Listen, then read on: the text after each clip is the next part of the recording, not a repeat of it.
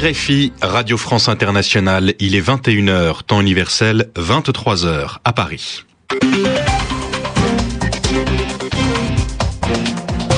Antoine Janton. Bonsoir et bienvenue dans cette nouvelle édition du journal en français facile, une édition présentée ce soir avec Bernard Najotte. Bonsoir Bernard. Bonsoir Antoine, bonsoir à tous. À la une de l'actualité, la démission de George Mitchell, un important diplomate américain. C'est lui qui représentait les États-Unis au Proche et au Moyen-Orient. Une nouvelle journée de forte mobilisation en Syrie. Des milliers de personnes ont manifesté ce vendredi, des rassemblements réprimés il y a au moins six morts. Au sommaire également un message du colonel Kadhafi, un message diffusé ce vendredi soir par la télévision d'État en Libye.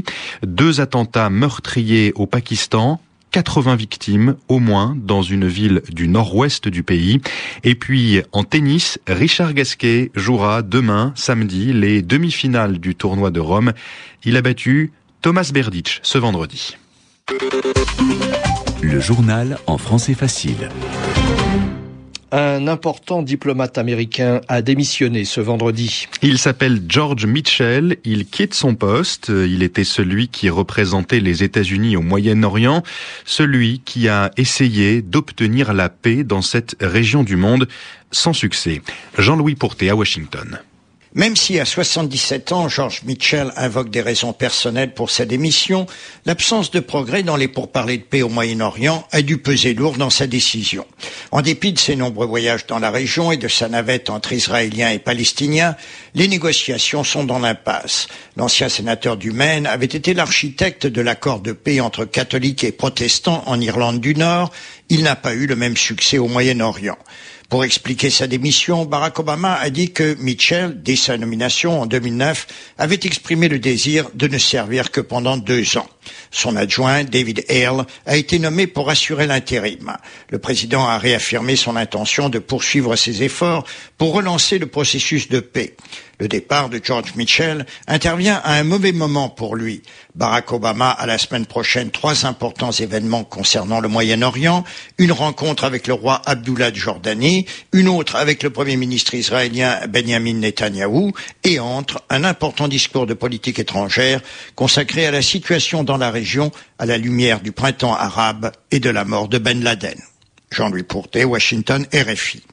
Les manifestations ont continué ce vendredi en Syrie, la répression aussi. La police et l'armée ont tiré sur les manifestants. Elles en ont tué au moins six dans trois villes, Deraa, Homs et Kaboun, près de la capitale Damas. Ce nombre est donné par un militant des droits de l'homme. En même temps, le gouvernement syrien dit vouloir organiser un dialogue national, c'est-à-dire qu'il veut parler avec les opposants. Il l'a annoncé dans la journée. Muammar Kadhafi a parlé ce, ce vendredi Il s'est exprimé à la télévision en Libye. C'était un message enregistré. Le guide libyen a dit qu'il se trouve dans un endroit protégé, un endroit que les bombes de l'OTAN ne peuvent pas toucher, selon lui. Un peu avant, le gouvernement libyen a dit que le colonel Kadhafi est en bonne santé, qu'il n'est pas blessé. Cette information avait été donnée par le ministre italien des Affaires étrangères, Franco Frattini. C'est un dirigeant religieux qui lui aurait dit cela. L'évêque de Tripoli, monseigneur Giovanni Martinelli, c'est faux, affirme-t-il. Ce qu'a dit le ministre des Affaires étrangères n'est pas vrai parce que je n'ai jamais dit que le leader libyen est blessé. J'ai simplement dit qu'il avait subi un choc psychologique dû à la mort de son fils. Je n'ai pas dit qu'il était blessé ni qu'il était parti de Tripoli. C'est une information donc qui n'est pas vraie. Ce que je dis et continue de dire, c'est que les bombes de l'OTAN nuisent au peuple libyen, qu'elles blessent sans aucun doute la population civile et que la plupart des victimes de ces bombardements de l'OTAN sont des civils et non des personnes de l'entourage de Kadhafi. Je demande s'il vous plaît une trêve pour que l'OTAN arrête de tirer ses bombes sur le peuple libyen qui a déjà tant donné de blessés parmi ses enfants, ses femmes, ses hommes et ses personnes âgées qui sont à la merci de toutes ces bombes. Monseigneur Giovanni Martinelli, des propos recueillis par la rédaction Amérique latine de RFI. Et ce soir, deux explosions ont été entendues à Tripoli. Ces révoltes dans le monde arabe, Barack Obama va en parler jeudi prochain. Le président américain prononcera un discours sur ce sujet le 19 mai. C'est la Maison Blanche qui l'a annoncé euh, ce vendredi. La Maison Blanche qui a également confirmé que les trois femmes d'Oussama Ben Laden ont été interrogées par les services de renseignements américains au Pakistan. Aucun détail n'a été donné. Au Pakistan, encore deux attentats suicides ont fait 80 morts tôt ce vendredi matin. Ces deux attaques ont été menées dans une ville du nord-ouest du pays, Shabkadar. En Espagne, le prince Felipe a rendu hommage aux victimes du tremblement de terre de Lorca. C'était lors d'une cérémonie organisée deux jours après le séisme. Le prince s'est assis devant le cercueil de quatre personnes tuées par cette forte secousse. En tout, neuf personnes sont mortes. Correspondance, Martine Pouchard. C'est dans la douleur que Lorca a enterré les siens. Il y avait beaucoup de monde. Tous voulaient être là pour accompagner les proches des victimes. Quatre cercueils étaient présents, les autres familles ayant préféré une cérémonie plus intime. Alors beaucoup, épuisés par ces nuits sans sommeil, par le chagrin, ont dû quitter l'église. Tous étaient connus, chacun a son histoire que personne n'oubliera, comme celle de cette jeune femme écrasée sous les décombres et qui a voulu avec son corps protéger ses enfants. Les deux petits sont vivants et sauvés miraculeusement par un voisin. Personne ne peut soulager votre douleur, mais sachez-le, vous n'êtes pas seul, leur a dit le cardinal de Carthagène, qui officiait pour ses funérailles nationales en présence des principales autorités du pays, comme le Premier ministre Zapatero ou les princes des Asturies, Felipe et Laetitia. L'occasion aussi pour le gouvernement de confirmer sa volonté de reconstruire leur cas au plus vite.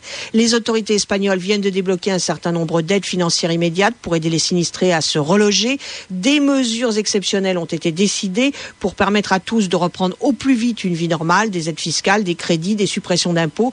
En attendant, il va falloir encore supporter ces heures difficiles et passer la nuit dans les voitures ou sous les tentes d'urgence. Martine Pouchard à Barcelone pour RFI. Ce vendredi, cela fait 500 jours qu'Hervé Guéquière et Stéphane Taponnier sont retenus en otage en Afghanistan. Des centaines de personnes ont manifesté en France dans la journée. Elles ont demandé la libération de ces deux journalistes français. Les familles de ces reporters ont par ailleurs été reçues à l'Élysée. Tennis, euh, Richard Gasquet s'est qualifié pour les demi-finales du tournoi de Rome. Ce joueur français a battu un Tchèque, Thomas Berdic. Il a remporté son match en 3-7, 4-6, 6-2, 6-4. Ce samedi, il jouera contre Rafael Nadal, le numéro 1 mondial. Le rendez-vous de Wall Street. La bourse de New York a terminé la journée en baisse. Le Dow Jones a perdu 0,8%. Le Nasdaq, lui, 1,2%. Pierre-Yves Dugas.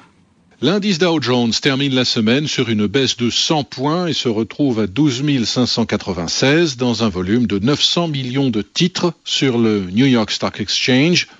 L'indice du marché Nasdaq a perdu 35 points et revient à 2828. Des valeurs financières comme le compagnie d'assurance, The Travelers, les banques JP Morgan Chase, Bank of America et Citigroup ont souffert.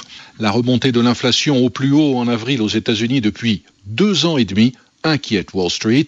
Pour autant, le gain de 0,4% de l'indice des prix de détail le mois dernier se retrouve divisé en deux si l'on ne tient pas compte des prix énergétiques et alimentaires. La chute de Wall Street aurait été plus nette probablement sans la remontée de l'indice préliminaire de la confiance des consommateurs américains au mois de mai. L'humeur générale a été victime du sentiment croissant de dégradation de la situation en Grèce et de la nécessité pour les pays les plus riches de la zone euro de faire davantage pour éviter que les pays de la périphérie sombrent. La preuve de cette inquiétude, la rechute de l'euro ce soir, en dépit de bonnes nouvelles venues de France et d'Allemagne en matière de croissance. L'euro retombe ce soir à 1,4102. Le baril de pétrole brut léger coté à New York arrache 0,4% et revient à près de 100 dollars. Sur les autres marchés de matières premières, le contrat de coton grappille 0,6%, le contrat de café perd 2%, le contrat de cacao abandonne 1,2%. L'indice Dow Jones, je vous le rappelle, cède ce soir 0,8% et l'indice du marché Nasdaq a rendu 1,2%. Et sur l'ensemble de la semaine, le Dow Jones aura abandonné 0,3%, tandis que le Nasdaq cette semaine est pratiquement inchangé. Pierre-Yves Dugas pour RFI, il est 23h10 à Paris.